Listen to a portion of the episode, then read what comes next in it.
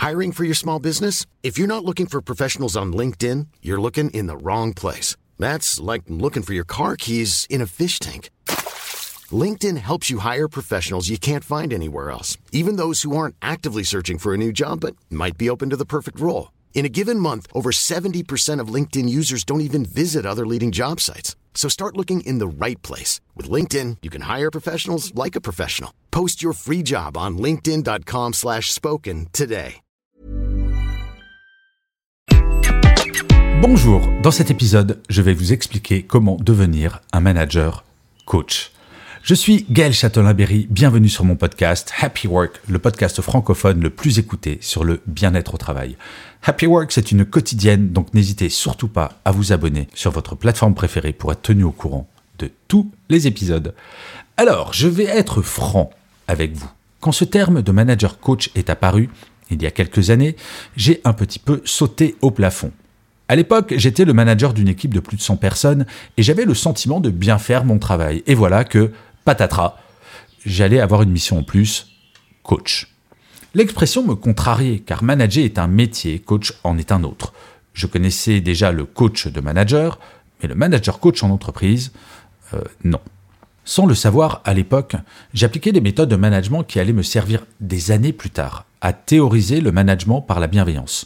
Et pendant des années, j'ai oublié ce concept qui me semblait fumeux, ni plus ni moins qu'un nouveau concept qui n'apportait pas grand-chose.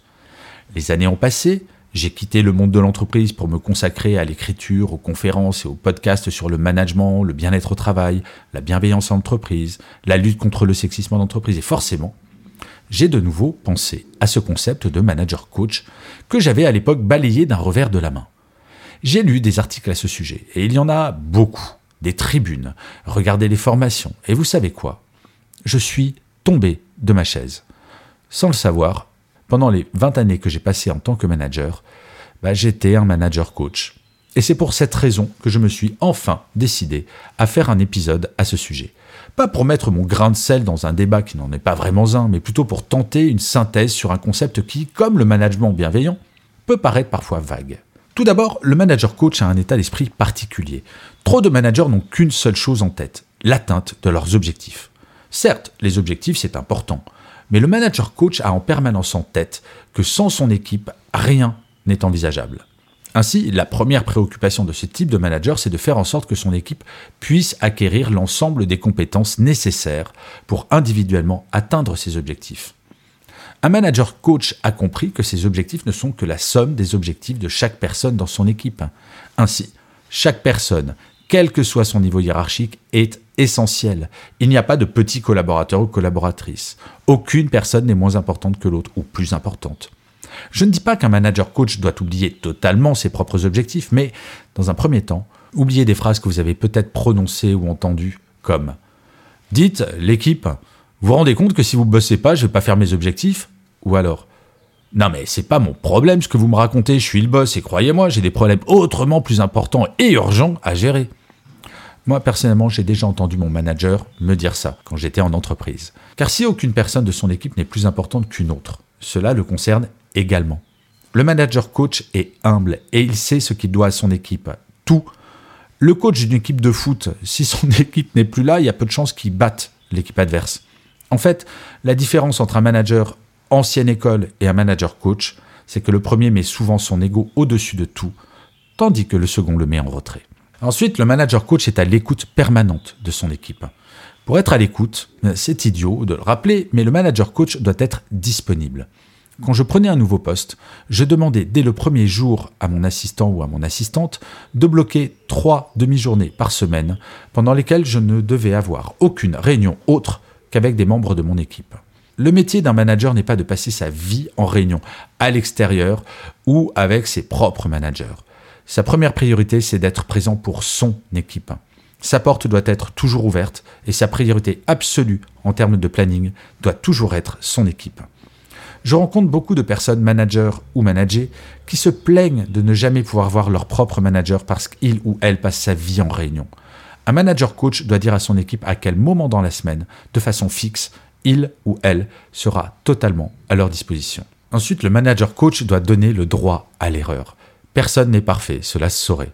Par contre, L'un des intérêts de notre vie, à mon sens, c'est que nous pouvons progresser. Avant de savoir marcher, nous étions à quatre pattes, non? Eh bien, en entreprise, il en va de même. Un manager coach doit expliquer à chaque membre de son équipe que ce qu'il attend, ce n'est pas la perfection, qu'il sait bien que des erreurs seront faites. Ce qu'il attend, c'est que chaque membre de son équipe, chaque jour, puisse progresser dans la réalisation de ses tâches et apprendre de ses erreurs. Et si ce n'est pas le cas, le manager coach doit accompagner la personne pour que cela le devienne.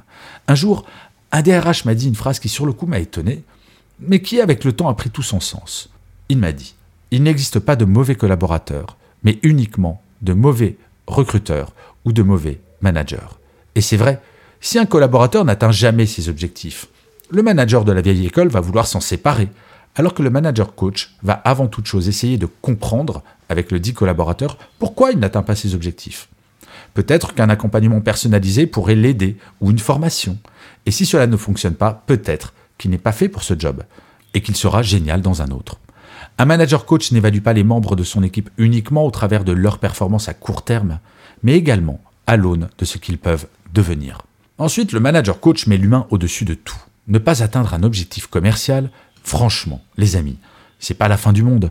Et pour la plupart d'entre nous, nous ne sauvons pas de vie au quotidien. Le manager coach, c'est comme le conducteur d'une voiture. Et son équipe, c'est exactement comme les passagers. Lui donne la direction et essaye autant que faire se peut d'amener tout le monde à destination sans s'être pris un platane dans la carrosserie sur la route. Maintenant, imaginez-vous monter dans une voiture et que le chauffeur, après avoir bloqué les portières, vous annonce Bon, bah, j'ai pas mon permis de conduire, mais, eh, t'inquiète pas, je conduis tellement vite que tu n'auras pas le temps d'avoir peur. Le manager coach ne veut pas aller plus vite que la musique, il veut que toute son équipe se sente à l'aise et en sécurité avec leurs qualités et leurs défauts. Si certains membres de l'équipe ont peur de la vitesse, il est fondamental de ralentir. Comme aimait à le répéter la grande philosophe qu'était ma grand-mère, la force d'une chaîne se reconnaît toujours à la force de son maillon le plus faible. Le cinquième point, le manager coach protège son équipe. À l'époque où je travaillais chez TF1, l'un de mes boss m'a assez bien résumé ce qu'était un manager. Un manager doit savoir faire briller son équipe, la mettre en valeur quand il y a des succès et assumer l'ensemble de ses erreurs et de ses échecs. Pour que tout le monde dans l'équipe se sente libre d'être créatif, critique, défaillant par moments, le manager coach doit établir une relation de confiance à toute épreuve. En fait, le manager doit agir comme un parapluie pour son équipe. Être un bon coach, c'est être apaisant, pas stressant. Chaque niveau hiérarchique peut subir une pression de la part de son supérieur. Imaginez une entreprise avec 10 niveaux hiérarchiques et que le ou la dirigeante mette un gros coup de pression à son N-1, un manager sous sa responsabilité, et que celui-ci fasse de même avec son propre N-1, qui lui-même va faire de même. Eh bien, tout en bas de la hiérarchie, le salarié n'aura pas la pression de son supérieur hiérarchique sur les épaules, mais bien celle des 10 managers au-dessus de lui. C'est difficile de rester zen dans ce cas-là. Un manager coach qui aurait un coup de pression de la part de sa propre hiérarchie saura passer des messages à son équipe sans pour autant être anxiogène. Un exemple Une directrice commerciale reçoit un coup de fil très très très énervé de la part de sa hiérarchie car l'équipe est en retard sur les objectifs. Le manager, ancienne école, dira Bon, les gars, je viens de me faire engueuler par la direction et ça, c'est à cause de vos mauvaises performances. Alors, vous allez vous bouger et me rattraper ce retard si vous voulez pas que des têtes tombent. Le manager coach, lui, dira Bon, nous sommes en retard sur les objectifs. Nous allons réfléchir ensemble pourquoi nous en sommes là et si nous pouvons améliorer la situation. Sixième et dernier point, le manager coach aime son équipe. Ouais, ouais, je sais bien ce que certains vont se dire en entendant ça. Oula, ça y est, Châtelain-Berry est un bisounours, on en a la preuve, c'est officiel. Aimer son équipe, cela ne veut pas dire tout passer à son équipe. Cela ne veut pas dire les trouver géniaux en toute chose. Cela ne veut pas dire être love, love, love de tout. Je sais que cette comparaison n'est pas parfaite en tout point, mais là, elle s'impose. Nous aimons nos enfants, non? Et pour autant, admettons que parfois, ils nous tapent sur les nerfs, que parfois ils nous déçoivent, mais à chaque fois que cela se produit, nous ne sortons pas la machine à baffe, nous parlons avec eux pour qu'ils comprennent comment ils peuvent progresser. Un manager coach, c'est exactement comme un parent. Il doit parfois dire des choses difficiles tout en restant bienveillant. Donc oui, je l'affirme, un manager coach doit aimer son équipe, toute son équipe. Une étude a malheureusement montré qu'un manager allait passer en moyenne 80% de son temps avec 20% de son équipe. Un manager coach n'a pas de chouchou, et s'il en a, il ne doit en aucun cas le montrer. Comme quoi, vous voyez, il n'y a que les idiots qui ne changent pas d'avis. Je trouve ce concept de manager coach extrêmement intéressant, tant il complète celui de manager bienveillant. Forcément, il faudrait que je réponde à la question suivante. Mais un manager bienveillant n'est-il pas forcément un manager coach? Eh bien, tout est dans le forcément. J'aurais tendance à répondre à cette question en disant malheureusement non. Il est possible d'être bienveillant et de ne pas avoir suffisamment d'intelligence émotionnelle pour être un bon coach. Je crois que si je devais résumer, un manager bienveillant gère l'instant, le manager coach prépare l'avenir. Je vous remercie mille fois d'avoir écouté cet épisode de Happy Work. N'hésitez pas à commenter, à partager, à parler de Happy Work autour de vous. Ça, c'est mon Happy Work à moi. Je vous dis rendez-vous à demain, puisque je vous le rappelle, Happy Work, c'est une quotidienne. Mais d'ici là, plus que jamais, prenez soin de vous. Salut.